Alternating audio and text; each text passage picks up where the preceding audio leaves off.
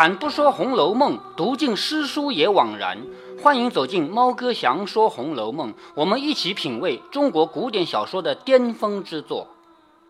我们来看夏金贵的钓鱼执法啊。首先，他就问香菱：“你这个名字就不通，什么香菱？香菱？难道菱也香吗？”香菱说：“菱当然香了，这种清香虽然不像别的花那么浓，但是这个清香也很好呀。”然后夏金辉就故意把话题惹到了这个桂花上面去啊。他说：“依你说，那个兰花、桂花倒香的不好了吗？”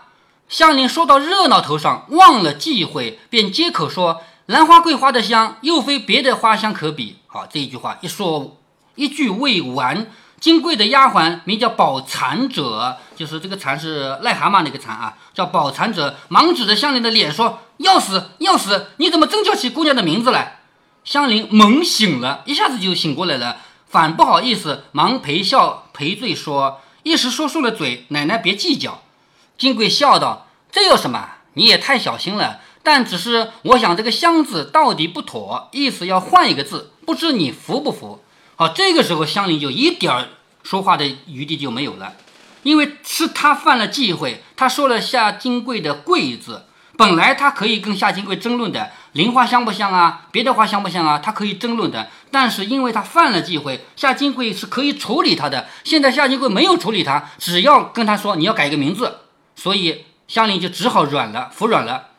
他说这个箱子不妥，意思要换一个字，不知你服不服？香菱忙笑着说：“奶奶说哪里话？此刻连我一身一体都属于奶奶的，何得换一个名字，反而问我服不服？倒教我如何当得起？奶奶说哪一个字好，就用哪一个。好，这个什么意思啊？你要给我换名字，你就换吧，随你说换哪个字吧。”金贵笑着说：“你虽说的是，只怕姑娘多心，说我起的名字反不如你，你能来了几日就驳我的回来？好，这句话什么意思啊？也就是他。”金贵要给香菱改名，他其实不是得罪香菱，他是得罪了薛宝钗，因为香菱是薛宝钗取的，薛宝钗取了名字，你干嘛给他改掉啊？改掉说明你的名字比薛薛宝钗取得好，是不是啊？所以他是怕薛宝钗不服，所以他说我给你改名字，万一薛宝钗不服怎么办？是不是啊？香菱笑着说：“奶奶有所不知，当日买了我来时，原是老奶奶使唤的。”也就是当日把我买过来呢，最初我是跟着薛姨妈的啊，是老奶奶使唤的，故此姑娘起的名字。后来我服侍了爷，与姑娘无涉了，也就是什么意思呢？最初我是服侍薛姨妈的，所以呢是薛宝钗给我取名字，很正常。后来我是薛蟠的小妾，我已经是薛蟠的人了，所以这个时候薛蟠有资格给我改名字。那你作为薛蟠的奶奶。就是老婆啊，你也可以给我改名字，是不是啊？所以我从现在开始跟薛宝钗没有关系了。如今又有了新奶奶，一发不与姑娘相干。况且姑娘又是个明白人，也就是薛宝钗是个明白人，如何恼得这些呢？金贵说：“既然这样，香字竟不如秋字妥当，要叫香菱改成秋菱。我先别的不说，你就想想看，香菱这个两个字改成秋菱，来了一种什么意境？什么意境？”你说那个菱这个东西啊，是夏天长的嘛？到了夏末，就是暑假要结束的时候，就是菱角大量的可以吃了，是不是啊？下半年开学以后，就是九月份开学以后，就是吃菱角的时候嘛。等到秋天，那个菱还有吗？秋天那个水里的菱花还有吗？你不知道啊？都冻死了嘛。菱是经不住秋风的嘛，知道吗？夏天长的，所以改名叫秋菱以后是什么样的意境啊？就是命运要到头了嘛，知道吗？菱花空对雪丝丝嘛，第一回的诗还记得吗？呃，第一回是第一回啊，是那个那个一生一道看到甄士隐怀里抱着个女儿嘛，他说惯养娇生笑你痴，菱花空对雪丝丝，是不是啊？所以香菱改人改名叫秋菱。首先，一个意境就是香菱的命运要终结了，因为菱花菱叶是经不住秋风的，秋天到了，那些菱就枯死了。这是第一。第二呢，夏金贵想借这个办法来给薛宝钗下一下马威。薛宝钗起的名字叫香菱，我管你好听不好听，改掉。所以他是给薛宝钗一个下马威。他说香不如秋字妥当，菱角、菱花皆盛于秋，岂不比香子有来历些？你看，他还要找一个理由。菱角和菱花都是秋天才有的吗？其实是初秋季节。我说过了嘛，是菱是什么时候啊？是你刚开学的时候嘛？那是初秋季节嘛，是吧？在那个时候是有的啊。但是初秋也可以算是呃秋季。哎，对，但是真正的秋天到来的话，那个菱角都没有了，菱花也没有了啊。香菱说：“就依奶奶这样吧。”自此后，遂改了秋字。宝钗亦不在意。宝钗当然不在意了，这个事情呢，还他还能怎么办？是不是？只因薛蟠天性是得陇望蜀的。好，这里要讲到薛蟠了啊。薛蟠这个人得陇望蜀，有了一个还要另一个。如今娶了金贵，又见金贵的丫头宝蟾有三分姿色，你看看上了夏金贵带来的丫头了，举止轻浮可爱，便时常要茶要水的，故意撩逗她，就是要宝蟾来给他倒茶水，然后呢就找机会来占便宜。宝蟾虽一解释，只是怕的金贵，不敢造次。宝蟾这个人其实吧，我跟你说啊，在古代是这样的，一个女的嫁人的时候带过来的丫鬟，其实就是老公的小老婆。比如说平儿，对不对？平儿不就是贾琏的小老婆吗？通房丫头吗？一个女的带过来的丫鬟，其实就是老公的小老婆。那么这个金贵其实也懂得，但是他不敢，他怕夏金贵吃醋，因为夏金贵本来就她就是大老婆，只有一个小老婆就是香菱。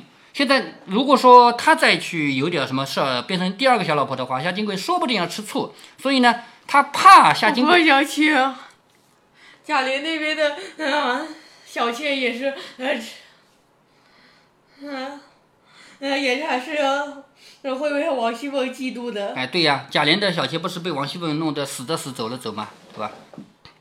好，这个宝蟾这个人啊，虽然也懂，但是怕夏金贵，所以不敢造次，且看夏金贵的眼色。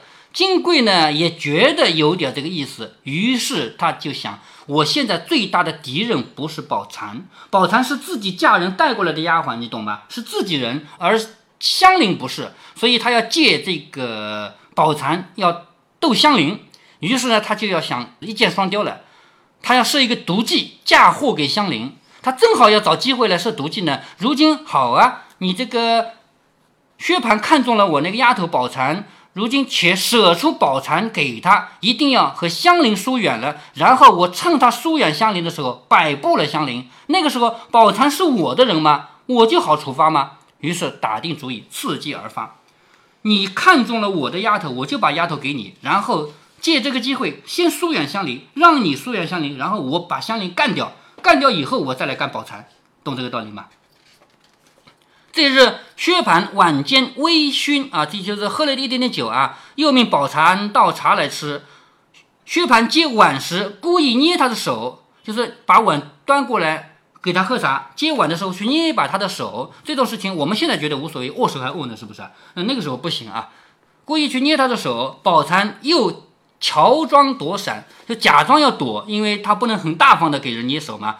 连忙缩手，两下失误，哐啷一声，茶碗落地，泼了一身一地的茶。薛蟠不好意思，佯说就假装啊，假装说宝蟾不好生拿着，就是他假装怪宝蟾，你怎么不好好拿着？宝蟾说：“姑爷，你不好好接着。”夏金贵冷笑着说：“两个人腔调都够使了啊，别打量谁是傻子。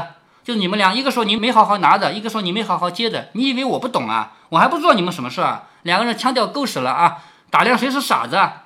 薛蟠低头微笑不语。宝蟾红了脸出去，一时安歇之时，就是到睡觉的时候啊。金贵就故意撵薛蟠到别处去睡。他为什么把薛蟠赶到别的地方去睡呢？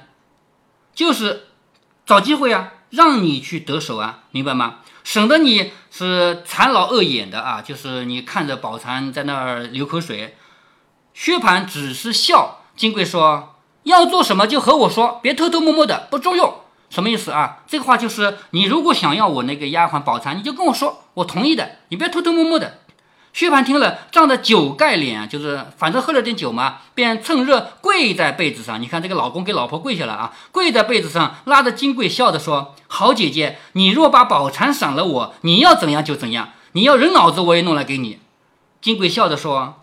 这话好不通，你爱谁说明了就收在房里，省得别人看着不雅。我可要什么呢？这个话说的很大体啊，因为在古代，老公要娶小老婆其实是合法的，老婆都不能阻拦的。我前面不是说过有七个理由可以把老婆赶走吗？其中一个就是吃醋嘛。老公娶小老婆娶了就娶了，有什么了不起的？老婆是不能阻拦的，阻拦是犯了七出是可以赶回赶走的。但是毕竟那是叔叔而已。你说这个薛蟠弄得过金贵吗？是不是啊？所以夏金贵说话说的很大度啊。他说：“你爱谁，你说明了就是了。你收在房里，就是你收她做小妾，省得别人看着不雅。我要什么，你跟我说什么。”薛蟠听了这个话，喜得称谢不尽啊！感谢，谢谢，谢谢，谢谢。事业趋近丈夫之道，奉承金贵啊！这一天晚上，他已经不像是一个丈夫了啊，是开始拍马屁，拍金贵的马屁了。次日也不出门，只在家中思耐，越发大了胆。就是第二天，他就故意不出去，他要在家里找机会嘛，他要搞定这个宝蟾嘛。到了午后，你看夏金贵有意要设局，他要设局来给。薛蟠有机会把这个宝蟾弄到房间里，成为他的小妾。同时，他也要设局让香菱，现在叫秋玲了啊，让秋玲去倒霉。所以他一箭双雕了啊！至午后，金贵故意出去让个空与他两人。我走了，你们不就有空了吗？是不是？他故意出去让个空与他两人，薛蟠便拉扯起来。宝钗心里也有了八九，宝钗他也同意的，也他也愿意的，知道吗？也就半推半就，正要入港，两个人正是好事啊，要开始了。谁知道金贵有意是等着的，金贵是他就要等这个时候，他要陷害香菱，料必是难分之计。他想他们俩肯定到了难分难解的时候了，便叫丫头小婶儿来。你看啊，他自己不出面，叫另外一个丫头小婶来。原来这个小丫头也是从。金贵从小在家里使唤的，也就是这个小舍也是金贵带过来的嫁妆啊。因她自幼父母双亡，无人看管，便大家都叫她小婶儿，专做一些粗笨的活儿。就是小舍是一个下等人，做粗活的。金贵如今有意独换他来吩咐，就只跟他一个人说，防止这个事传出去，让他的事败露了啊。他喊这个小舍过来说什么？他说：“你去告诉秋玲。”啊！我不跟秋玲说啊，你去告诉秋玲，到我屋里将手帕取来，不必说是我说的。最后一句话很重要，他对小舍说，不必说是我说的，什么意思啊？将来不是我的事儿，对不对？有什么事情要找找冤有头债有主，别找我，这不是我干的啊！你去叫秋玲到我的屋里拿手帕来，不用说是我说的。小舍听了一进，寻着香菱说。林姑娘，奶奶的手帕子忘记在屋子里了，你去取来送上去好不好？香菱正因金贵近日每每的挫折她，不知何意。香菱因为夏金贵老是在对付她嘛，也不知道什么意思，百般竭力的挽回。香菱想要去好好的讨好一次吧，所以听了这个话，连忙往房里来取，不妨正好看到两个人在那儿半推半就，是不是？也就是他一开门就撞见了薛蟠和宝蟾两个人。一头撞了进去，自己倒羞得耳面绯红，忙转身回避不迭。那薛蟠自以为是过了明路的，什么叫过了明路呢？反正这个事儿已经公开了啊，除了金贵，没有人可怕。就是他们家里，他只怕金贵一个人，所以连门也不关。今见香菱撞进来，故也略有些惭愧，还不十分无意。无奈宝蟾素日最是缩嘴要强的。今日遇见了香菱，便恨得没有地缝可钻，忙推开薛蟠，一进跑了。好，这个事就惹得薛蟠了。薛蟠本来呢，撞见就撞见嘛，也无所谓。但是宝蟾受不了了，被人撞见了，他就跑了。他一跑，薛蟠不是好事没做成嘛？所以薛蟠这个事情，他就恨恨香菱了，口内还怨恨不迭，说是他强奸了啊，就是本来他是愿意的，但是被人撞见了，总不能说是愿意的吧？他就说是被强奸的。薛蟠好容易哄赚的耍上了手，却被香菱给打散了。本来已经得手了，但是香菱一来就没就打散了啊！不免一腔心头变成了一腔恶怒，都在香菱身上，不容分说，赶出来呸了两口，骂道：“死娼妇，你这会子来做什么壮士游魂？”香菱料事不好，三步两步早已经跑了。薛蟠来找宝蟾呢，也找不着了，所以两头没弄到好处啊。于是只恨的骂香菱。至晚饭后，已吃了个醺醺然，好又喝酒喝多了啊！洗澡时不妨水略微热了些，烫了脚，便说香菱是有意害他的，也就是香菱给他准备的洗澡水有点烫，他就说香菱你有意害我，于是赤条金光的赶着香菱就打。你看衣服也不穿，赤条条的就赶着香菱打，踢了两下。香菱虽然未受过这等气苦，既到这个时候也说不得了，只好自卑自怨。这个洗澡水是香菱准备的，呃，香菱准备洗澡水是否烫？那夏金贵怎么呃控制？这个应该也是个巧合吧？应该也不是夏金贵做的手脚吧？是吧？所以香菱这是嫁给了薛蟠以后受到的最大的委屈了。以往她也没有受过什么委屈，虽然说。薛蟠也不可能对她多好，但是至少也不会这样打这样骂，是不是？彼时就那个时候啊，夏金贵已经暗暗和宝蟾说明了，也就是夏金贵要和宝蟾勾结起来，要先把香菱给打倒。他和宝蟾暗暗的说明了，今夜令薛蟠和宝蟾在香菱房中去成亲，也就是薛蟠不是还是想要把宝蟾弄到手吗？怎么弄呢？到香菱的房里去成好事，这样香菱没地方睡怎么办呢？他就叫香菱来跟我睡，夏金贵叫香菱来陪自己，是好事吗？不是，哎，当然不是好事。他要借机会折磨香菱啊，叫香菱过来陪自己睡。先是香菱不肯，夏金贵说：“你嫌我脏啊？”这个话一说，你就不好不肯了，是不是？夏金贵说：“你是不是嫌我脏？再逼你一定是图安逸，你怕夜里来服侍我，是不是？”你怕干活是不是？又骂着他说：“你那个没见过世面的主子，见一个爱一个，把我的人霸占了去，又不叫你来，到底是什么主意啊？想必是要逼死我。”好，这个话什么意思啊？也就是薛蟠已经把我的丫鬟弄过去，成了他的小老婆了。那我没有人服侍了呀，你来服侍我呀？你不来，我没有人服侍怎么办？是吧？所以你难道是想要逼死我吗？薛蟠听了这个话，又怕闹黄了宝蟾的事儿。他不是宝蟾的事已经闹黄过一次了吗？他怕又闹黄了宝蟾的事，忙过来骂香菱，不识抬举，再不去就要打了啊！就叫你去服侍奶奶，你不去，再不去要打了啊！香菱无奈，只得抱了铺盖来。金贵让他睡在地下，睡地下本来就是冷嘛，至少冷嘛，而且档次也不高嘛，睡在地下，香菱无奈，只得依命。好，接下来怎么折腾啊？刚睡下来倒茶，一会儿刚睡下来捶腿。如是一夜七八次，总不使其安逸稳卧片时。那薛蟠得了宝蟾，如获珍宝，一概都置之不顾，恨得金贵暗暗的发狠道：“哼，却叫你乐几天，等我慢慢摆布了再来。你到时候不要怨我。”一面隐忍，一面设计摆布香菱，也就是夏金贵，他要想办法一步一步把香菱逼到绝路，让香菱去死了。那么这个时候呢，正好。就是薛蟠他是舒服了，弄到一个又弄到一个小老婆，但是夏金贵对付香菱呢，这个事情对付的就太过分了，就是把他们家的，就是把薛家的薛姨妈薛宝钗卷进来了，知道吧？那所以我说他们薛家鸡飞狗跳了，就是这个原因。光去对付个香菱，其实也不是什么大事，香菱不就是个仆人嘛，死了也就死了，有什么大不了的？但是因为他闹得过分了，薛姨妈和薛宝钗卷进来之后。他们薛家就真的叫没好日子过了。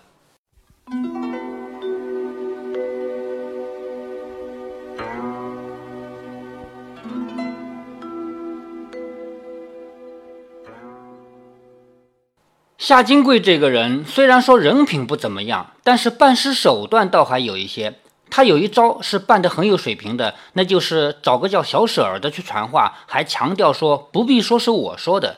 这说明什么？一个人为人好不好，和他办事能力强不强没有关系。那么，我们这个世界究竟需要能力强的人呢，还是为人好的人呢？这事儿可不能一概而论。